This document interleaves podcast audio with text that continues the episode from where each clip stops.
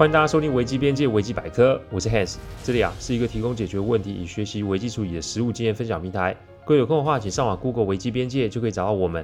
里面啊不只是心法，还有实战的做法，可以让各位累积关于危机处理的知识与能力。当然，如果眼前真有问题无法处理，欢迎各位用信件与我们联络，我们也会提供顾问式的服务。开始之前啊，为了怕有些听众不理解甚至误会，我会在主题分享之前啊带一段，让新的听众知道我做 Podcast 的流程。其实我分享的每个个案都是经由向客户及案件当事人取得授权之后，才作为分享的主题。再来啊，就是每一个个案都有授权文件，内容也都经过一定程度的修改。我录完后呢，会先给客户及当事人听过，待他们觉得没有问题后，我再交由后置，程序是如此哦。有些听众私下会向我反映说，想要听某些议题，我之所以不分享，是因为案件本身有机密性及敏感度。再者啊，是没有客户的同意，我也不能播出，还请各位见谅，谢谢各位。我们开始今天的分享哦。上一集的 podcast 出来之后，有听众以为啊，我也兼差婚姻介绍。其实我只能苦笑跟各位说，这的确是我的工作范围之一啊。因为问题的处理可以说是千变万化，所以我没有办法挑选问题的类型。我能做的就是谨慎面对每次来到眼前的问题哦。今天我们来聊聊金钱上的危机，而这个主题是延续上次 Ben 和 Stacy 的案子。温馨提醒，如果没有听过前一集的，还请先听一下第三十集，再回来听这一次的内容，因为是有延续的哦。上次我们谈到有情人终成眷属，不过呢，在他们交往一阵之后呢，也开始要进入论及婚嫁的阶段了。这个正所谓好日子通常不会太久哦，我依稀记得大概是他们大概交往了快两年吧。那一天啊，又正好是在客户公司处理事情，弄到晚上大概十点多。我到楼下的便利商店买杯咖啡，醒醒神，顺便想想下一步要怎么做。这个我才坐下没一分钟啊，那位熟悉的身影，嗯，其实是似曾相识的梦魇又再度的降临啊，而且又是那么熟悉的一句话是：顾问，我又需要你的帮忙了。来来来，我请你吃宵夜。那时候我的心里啊，真的是叉叉叉个千万遍啊。那个时候，Stacy 其实已经爬到部门的二把手位置哦。Ben 呢，研发工作也进展的还是不错，所以啊，比起两年前他们在客户公司的位置，又更显得重要了。所以呢，我这个顾问也只能笑笑问 Ben 说：“嘿，这次我又能帮上你什么忙呢？”只见 Ben 的脸上出现一种兴奋但也紧张的表情。我本以为这一次是要帮他求婚了，结果这小子啊，这次比较长进了，意思是他已经求婚成功喽，而且双方家长也要在这周六见面吃饭。不过，关于聘金，两个人其实没有什么概念。再加上 Stacy 的父母，一位是公司的老板，一位是大学教授，而 Ben 的父母啊，都只是务农的茶农，所以双方对于金钱的概念一定不会一样的。那钱本身不是问题，但重点是，如果在吃饭期间提到这个事情的话，这到底该怎么处理呢？在我看来，聘金从来都不是钱的问题哦，聘金一大部分都是感受及势力嚣张的问题哦。女方家长总是希望为自己的女儿多争取一些，反正啊都是给女儿的，希望女儿身上能多留些钱，这也算是个依靠。可是男方家长会认为，这钱其实到最后都是小两口的嘛，所以过过场面就好啦。这两种心态其实并没有什么不对，只能说啊各有各的考量。但重点是，如果场合不对，沟通出错，再加上心态偏差的话，那就会立马影响到小两口的婚事哦。而且还包含到后面什么将来的婆媳关系、亲家关系，甚至后续孩子出事啊，都有可能会产生争夺事情的问题哦。各位听众，千万不要小看这个事情的风险，因为聘金啊不是一般的买卖交易行为，所谓买卖不成仁义在的概念在这里是行不通的，所以只要一个不小心，那就有可能会酿成大祸。周六啊，周六。Ben 跟我讲的时候啊，已经是周四晚上的十点二十几分了，所以啊，我真的没有太多的准备时间。因此啊，我传了讯息给客户说明一下现在状况。还好手上啊，客户交办的工作没有那么急迫，我算一算，大约还有十二个小时的时间可以来做准备。因此，我又让 Ben 拿甘特图出来，我们来规划一下执行的步骤是什么。也许会有听众觉得说啊，这个时候为什么不叫 Stacy 一起来呢？这其实也是我的经验之一哦。因为哪怕两个人的关系有这么亲密啊，但聘金其实，在女方心中会是一个男方展现诚意，所以对这件事情会有一些期待。那再加上贝娜这种阿宅不善言辞的个性，这多一事我看不如少一事。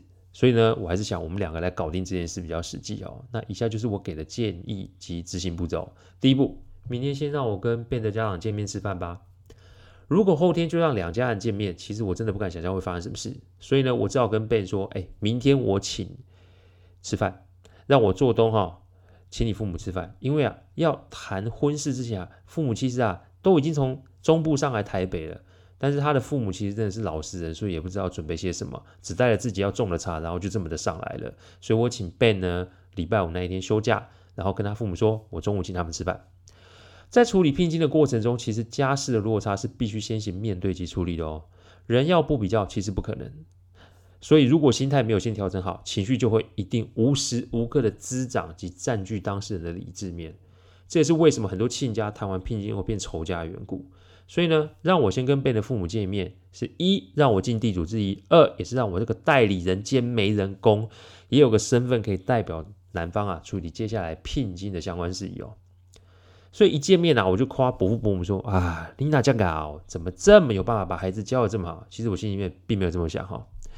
再就是陪着他们聊天吃饭啊，前面两个半小时都在跟他们聊的他们的茶的事情。两位老人家可以算是传统的手艺人哦，只要讲到茶。那就是两眼发光哦。这中间 Ben 一度想打断我们的谈话，但都被我用眼神给瞪了回去。我陪聊的原因是：一想要多了解他们的生平；二也是降低他们的不安。要知道，突然被儿子拖来台北，然后要上桌讲婚事，这对他们来说无疑是会有心理负担的。这一聊啊，就聊两个半小时。后来是 Ben 的妈妈有点怯生生的问我说：“我是不是可以跟他们明天一起出席啊？这个聚会？”他们的教育程度不高，怕说了什么不得体的话，让儿子没有面子。我一听，立马就答应下来，因为我的第一个目标——尚方宝剑已经拿到手了。第二步，取得信任，然后给予互动建议方法。其实，当伯母问我可不可以去的时候，我脑中只有数套的方案了。我们这一行啊，大多数的工作其实是没有办法看事办事哦。意思是我不会，也不能让自己陷入动弹不得的状态。长辈既然开口，那我就必须给予及时的回应与建议哦。否则啊，这个黄金时间一拖过去，长辈就有可能认为啊，我可能不是很乐意要帮忙。最常见的状态就是他们会龟缩回去，然后呢，兼心中开始上演一些小剧场。所以我立马就答应了下来。再就是要为明天的重头戏聘金下一个定义。我问伯父伯母，关于家中的钱是谁来管？只见两个长辈笑着说：“啊，就公家用啊，反正哦，所有的账户都联名的嘛，谁没钱谁就去领，谁有赚钱谁就放进去。”于是啊，我就顺着两位长辈的话，就说：“其实啊，聘金说穿了就是给媳妇，那媳妇的钱不也就是儿子的钱吗？”两位长辈一听，不禁点头称是。我们并没有讨论聘金要给多少。我们只是把聘金当成一种类似做账的概念，反正右口袋进，左口袋出，给谁其实都是一样的啊。解决完这个问题以后，伯父就问我说：“，那明天要怎么和未来的亲家互动呢？”第三步，没有意见就是一个最好的地锚效应。我称这个做法叫乌龟战法。当主客观条件不是站在我们这里的时候，其实不要有意见，反而会是一个牵动对方的做法。我教两位长辈，明天打招呼后送上自己种的茶叶，接下来就是讲以下这段话：我们是种茶的哦，这个教育程度没有很高啦，啊，很开心儿子找到心爱的人，那我们两个只希望孩子幸福美满，所以关于聘金的部分啊，我们没有意见。那至于典礼要怎么办，就看两个年轻人及亲家公亲家母的意见，我们都可以配合，没有问题哦。一定会有听众以为说，哎，啊，你这不是签马关条约，怎么可以有这种割地赔款的做法跟说法呢？容我提醒各位，今天见面的目标是什么？一不是为了聘金多少，二也不是去争取谁家有主导权吧。我们的目标只有一个，那就是让见面顺利，而且让婚事得以进行下去。所以，如果我们可以在第一步就把沟通过程简化，其实啊，不要说是给新人减轻负担，对于亲家们也是一种张开双手友善的举动啊。这其实就是一个有诚意及善意的举动。当然，它也是一种定锚效应啊。第四步，称赞儿媳，让亲家从主动变成被动。这本以为要讨论聘金，没想到对方给了这么大的善意及让步，连仪式级宴客也没有意见。这对 Stacy 的父母来说是有点意外的。